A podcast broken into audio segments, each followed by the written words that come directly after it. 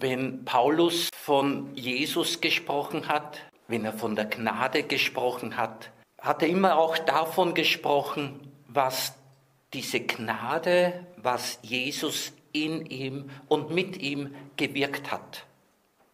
Es ist ja gut bekannt, wie dieser Christus-Verfolger zum Christus-Nachfolger geworden ist.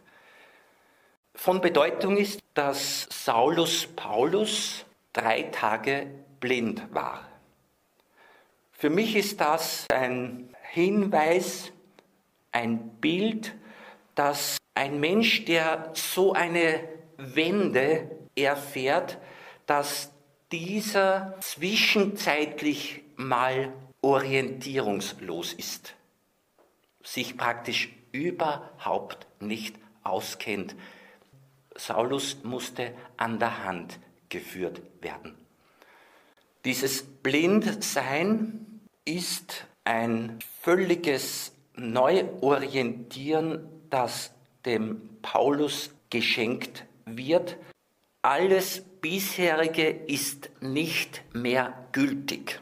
Er bekommt durch die Beziehung zum Auferstandenen eine neue Sicht, eine neue Lebenseinstellung, eine, ein neues Lebensbewusstsein, ein neues Lebensgefühl. Und Paulus wird ja nicht müde darauf hinzuweisen, dass alles Vorhergehende eigentlich als Unrat zu bezeichnen ist. Und ich strebe danach, Christus zu ergreifen, weil auch er mich ergriffen hat. Und er behauptet nicht, dass er es schon hat, aber er strebt danach. Also er hat eine völlig neue Richtung jetzt in seinem Streben. Wir merken, dass der Apostel Paulus, wenn er das Wort Gnade in den Mund nimmt, dann spricht er immer von den Folgen dieser Beziehung mit dem Auferstandenen, von dem er sagt, er ist der Sohn Gottes. Das ist ihm aufgegangen. Alles, was er durch den Auferstandenen erlebt, bezeichnet er als Gnade. Und deshalb schreibt er auch, die Gnade Gottes ist erschienen in Jesus.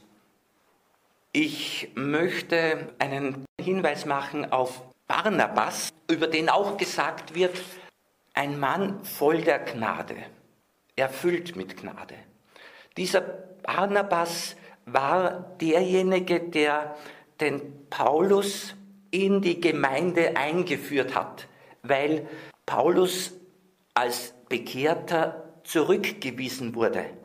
Ich habe den Eindruck, dass nur solche, die selbst in der Fülle der Gnade leben, eine Wahrnehmung haben für die Gnade, die jemand anderem geschenkt ist.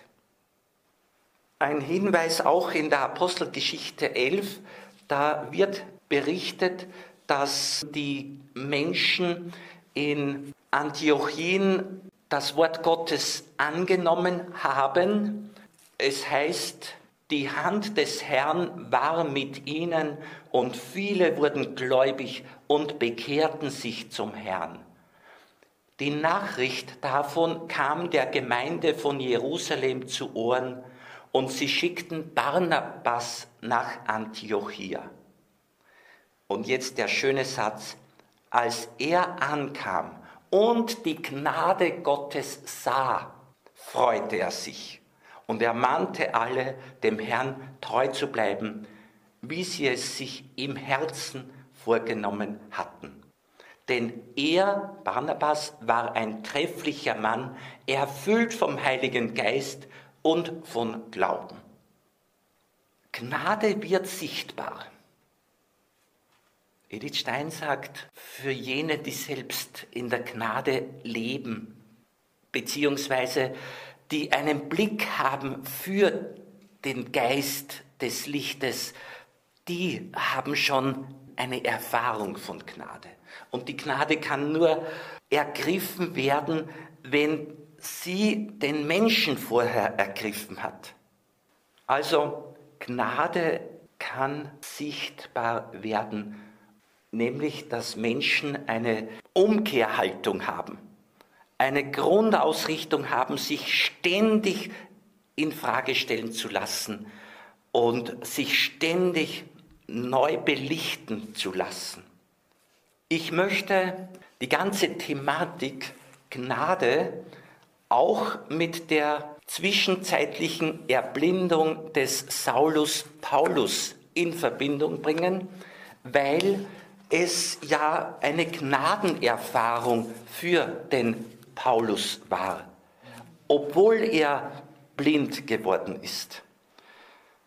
Hören wir, was Edith Stein über den Paulus sagt.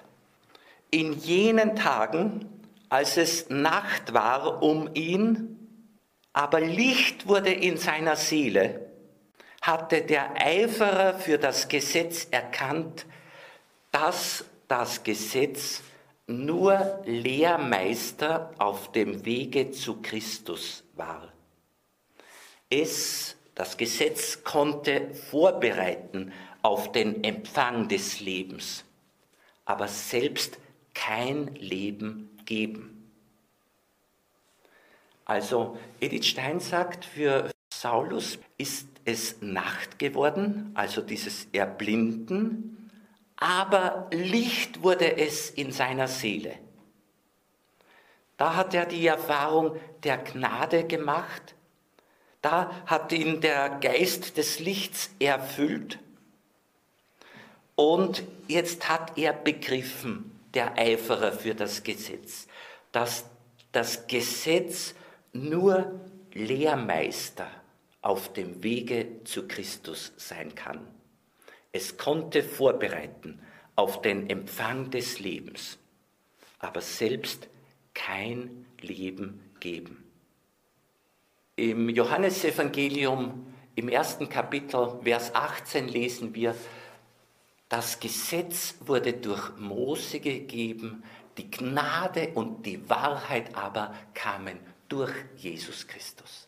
Johannes der Täufer verlangt von den Leuten, tut alles, was Menschen möglich ist, denn nach mir kommt einer, der tauft euch mit Heiligem Geist. Und ich möchte da eine Andeutung auf das Charisma sehen, nämlich Charisma meint, dass die menschliche Begabung genützt wird, dass die menschliche Fähigkeit eingesetzt wird und die Natur voll ins, ins Spiel gebracht wird. Tu alles, was du kannst. Und Gott wird das Seine dazu geben damit du eben ganz in der Fülle leben kannst. Und ich muss noch einmal auf den Eugen Bieser zurückkommen. Eugen Bieser nämlich hat festgestellt, dass sich Menschen zu wenig einbringen. Er sagt, nichts riecht sich schrecklicher als die Tatsache, dass die meisten von uns, sei es aus Angst, Kleinmut oder Unschlüssigkeit einen nur unvollkommenen Gebrauch von sich selbst machen. Denn nur dem, der sich selbst voll in den Griff brachte, gelingt die helfende Handreichung für die anderen. Nur ihm springen die Tore des Glücks auf und nur er kann sie für andere öffnen. Ein Hinweis, dass menschlicherseits alles getan werden muss, damit Gott das Seine tun kann. Es gibt die Möglichkeit, dass der Beitrag des Menschen reduziert ist. Und ich nehme das aus einer Vorlesung, die ich in Rom hörte die Gefahr des Reduktionismus. Nämlich, da gibt es Menschen, die erwarten alles von der Menschennatur, vom, von der natürlichen Begabung und erwarten nichts von Gott, weil sie vielleicht nicht glauben oder doch glauben und trotzdem nicht Vertrauen haben in den Heiligen Geist, in das Wirken Gottes. Also wer nichts oder zu wenig von Gott erwartet, reduziert den Beitrag Gottes bis gegen Null. Also der erwartet alles von der Menschennatur und reduziert das, was Gott eigentlich beitragen möchte. Eine Gefahr des Reduktionismus. Die andere Gefahr des Reduktionismus könnten wir bei den Gläubigen aufspüren, wenn wir genau hinschauen. Nämlich, dass jemand, der irgendwie von Gott etwas begriffen hat und über das Handeln Gottes gelesen hat, gehört hat, der sagt, alles ist Gnade. Gott, Gott macht das, Gott schenkt das, Gott ist barmherzig. Und ein solcher könnte ich sage es deutlich, in die Häresie verfallen, in die Irrlehre, nämlich, dass er den eigenen Beitrag nicht so einbringt, wie er es tun muss. Der reduziert den menschlichen Beitrag mehr oder weniger, manchmal viel zu viel. Und das wäre ein völlig verkehrtes Verständnis von Demut und Zurückhaltung und Kleinsein. Thomas von Aquin und in der Folge Josef Pipper, sie haben sich das auch zum Thema gemacht und sprechen davon, dass wenn jemand den eigenen Beitrag nicht leistet, aber auch das nicht annimmt, was Gott ihm gibt, sei es jetzt Kraft, sei es Weisung, weil der Mensch nicht die Größe haben will, die Gott ihm zugedacht hat. Warum will er sie nicht haben?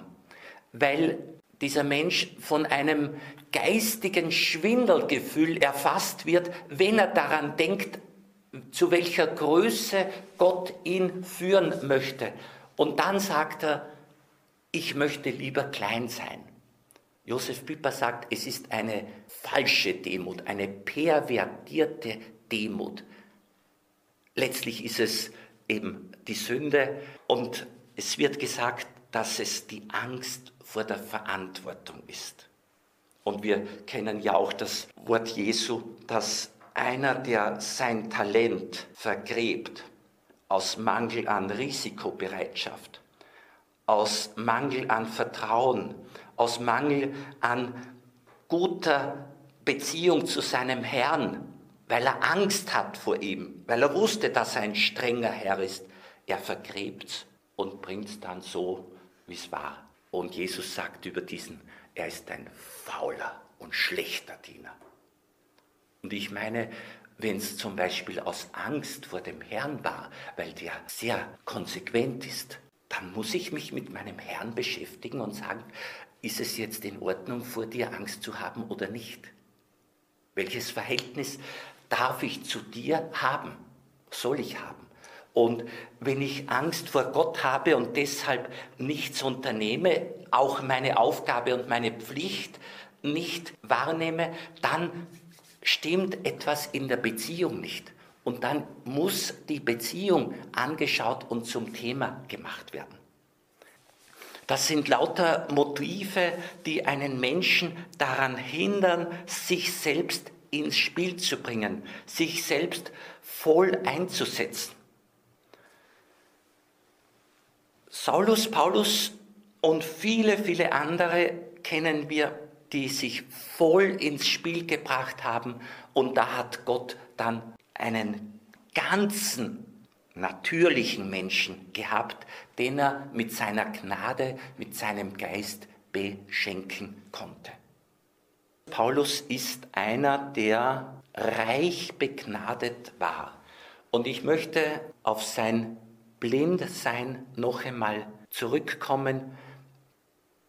In der geistlichen Literatur, speziell in der Karmel-Spiritualität, wird auch das Bildwort verwendet von der dunklen Nacht. Und ich möchte eine kleine Unterscheidung gleich machen, nämlich wir könnten von Nacht, dunkler Nacht und von Finsternis sprechen. Beides kann die Seele erfassen. Eine Möglichkeit ist, den Zustand der Seele, die aus Nachlässigkeit, aus Unglauben, aus sündigem Verhalten nicht gut ist, den würde man als Finsternis beschreiben. Das heißt, es ist finster in der Seele, wenn sie sich nicht das Licht durch das Wort Gottes, durch den Glauben, durch Jesus schenken lässt. Also Finsternis in der Seele, weil die Seele ungläubig ist, weil sie in der Sünde lebt. Mit Dunkelheit, die es auch in der Seele geben kann, meint Johannes von Kreuz, es wird dunkel, es gibt eine dunkle Nacht, weil die Seele am richtigen Weg ist. Und zwar, weil sie dem Wort Gottes folgt, weil sie Glauben hat, weil sie Jesus nachfolgt. Deshalb wird es für diesen Menschen auch dunkle Nacht. Und was wird da so dunkel? Nämlich die Fähigkeit des Menschen zu verstehen ist überfordert. Das heißt, der Mensch kann mit seiner intellektuellen Begabung, mit seinen sinnlichen Wahrnehmungsmöglichkeiten nicht wahrnehmen, nicht mitvollziehen, was die Seele in ihrer Tiefe mit Gott erlebt. Da sind die Sinne des Menschen überfordert. Und deshalb ist es für diese dunkel. Johannes von Kreuz spricht sogar davon, dass es die Möglichkeit gibt, aktiv in eine dunkle Nacht einzugehen, nämlich dadurch, dass ich das, was den Sinnen so angenehm ist, Genuss in jeder Hinsicht, dass ich das freiwillig zurücknehme, also das ist eine Art von Fasten dann. Und ich werde auf diese Weise hungrig und sensibilisiere meine seelische Wahrnehmungsfähigkeit für das Licht, für den Geist, wie Gott sie mir in die Seele gibt. Also ich gehe aktiv sozusagen in die dunkle Nacht, damit durch Fasten der Sinne meine innere Wahrnehmung sensibilisiert wird. Es gibt auch die Möglichkeit, passiv in die Nacht gerückt zu werden. Und zwar einerseits dadurch, dass Gnade in mir aufleuchtet, in der Seele, und plötzlich interessieren mich die Sachen draußen nicht mehr. Da gibt es eine Art Appetitlosigkeit, eine seelische bei den Dingen, die mich bisher erfreut haben. Eine seelische Appetitlosigkeit, das interessiert mich plötzlich nicht mehr, weil ich etwas viel, viel Besseres kenne. Das heißt, weil Gott mir etwas gezeigt hat, etwas erleben lässt, jetzt rückt das andere zurück, passiv in gewisser Weise. Es gibt aber auch eine andere Möglichkeit, das Wort passiv zu verwenden, nämlich, dass mir etwas, was mir Freude gemacht hat bisher, alles, was angenehm ist, wenn mir so etwas genommen wird, ohne dass ich gefragt werde ohne dass ich es wünsche. Es wird mir genommen, ich hab's nicht mehr. Passiv. Jetzt bin ich eingeladen, Ausschau zu halten nach dem, was Gott mir schon lange, immer schon gegeben hat, in die Seele. Und jetzt merke ich in mir vielleicht eine Art Einsamkeit, ich sage manchmal Resteinsamkeit, weil die lieben Menschen nicht die ganze Seele erfreuen können. Und jetzt die wirkliche Tiefe der Seele hat sich Gott reserviert und die möchte er mit mir gestalten. Also wenn mir passiv etwas genommen wird, woran ich mich gerne erfreut habe, lange erfreut habe, dann soll ich schauen, wie kann ich jetzt diese passiv gekommene Situation aktiv nützen und sagen, ich schaue jetzt, ob nicht Gott noch etwas hat. Und dann wird er sagen, da bin ich. Die Seele wird auf diese Weise neu belebt. Dunkle Nacht für die Sinne, die nicht so sensibel sind wie die innerste Seele, damit das Licht in der Seele wahrgenommen werden kann. Edith Stein hat sich beschäftigt mit dem, was Johannes von Kreuz eben mit dunkler Nacht meint und sagt, da gibt es große Einsamkeit, Unsicherheit, alles versinkt sozusagen ins Dunkel der Nacht. Dann hat sie diese schöne Formulierung, doch auch hier gibt es ein nächtliches Licht. Und damit meint sie das Licht in der Tiefe der Seele. Doch auch hier gibt es ein nächtliches Licht, das eine neue Welt tief im Innern erschließt. Also plötzlich bekomme ich ein Auge für diese Innenweltbelichtung, für die Innenweltausstattung. Mir werden die Augen geöffnet, ich sehe da mit dem inneren Licht, mit dem nächtlichen Licht etwas, das eine neue Welt tief im Innern erschließt und die Welt draußen gleichsam von innen her erhält. Die Welt draußen wird mit dem Licht, das mir in der Seele leuchtet, neu gesehen. Sie wird neu sichtbar. Ich sehe sie in einem neuen Licht, mit neuen Augen. Und dann sagt Edith Stein, sodass sie, diese Welt draußen, uns als eine völlig veränderte wiedergeschenkt wird. Das heißt, die Welt, die dir versunken ist, ins Dunkel, passiv oder aktiv, wird mit dem Licht, das in der Seele aufleuchtet, neu gesehen. Und das ist das, was dann der Apostel Paulus als Christ, als Jünger Jesu erlebt hat und was ihn so motiviert hat, durch die ganze Welt, die damals für ihn bekannt war, zu reisen. Also er sagt, jetzt lebt Christus selbst in mir und er sieht alles mit den Augen Jesu, er sieht alles im Geiste Jesu, er ist ganz mit Gott eines Geistes, eines Sinnes, einer Meinung.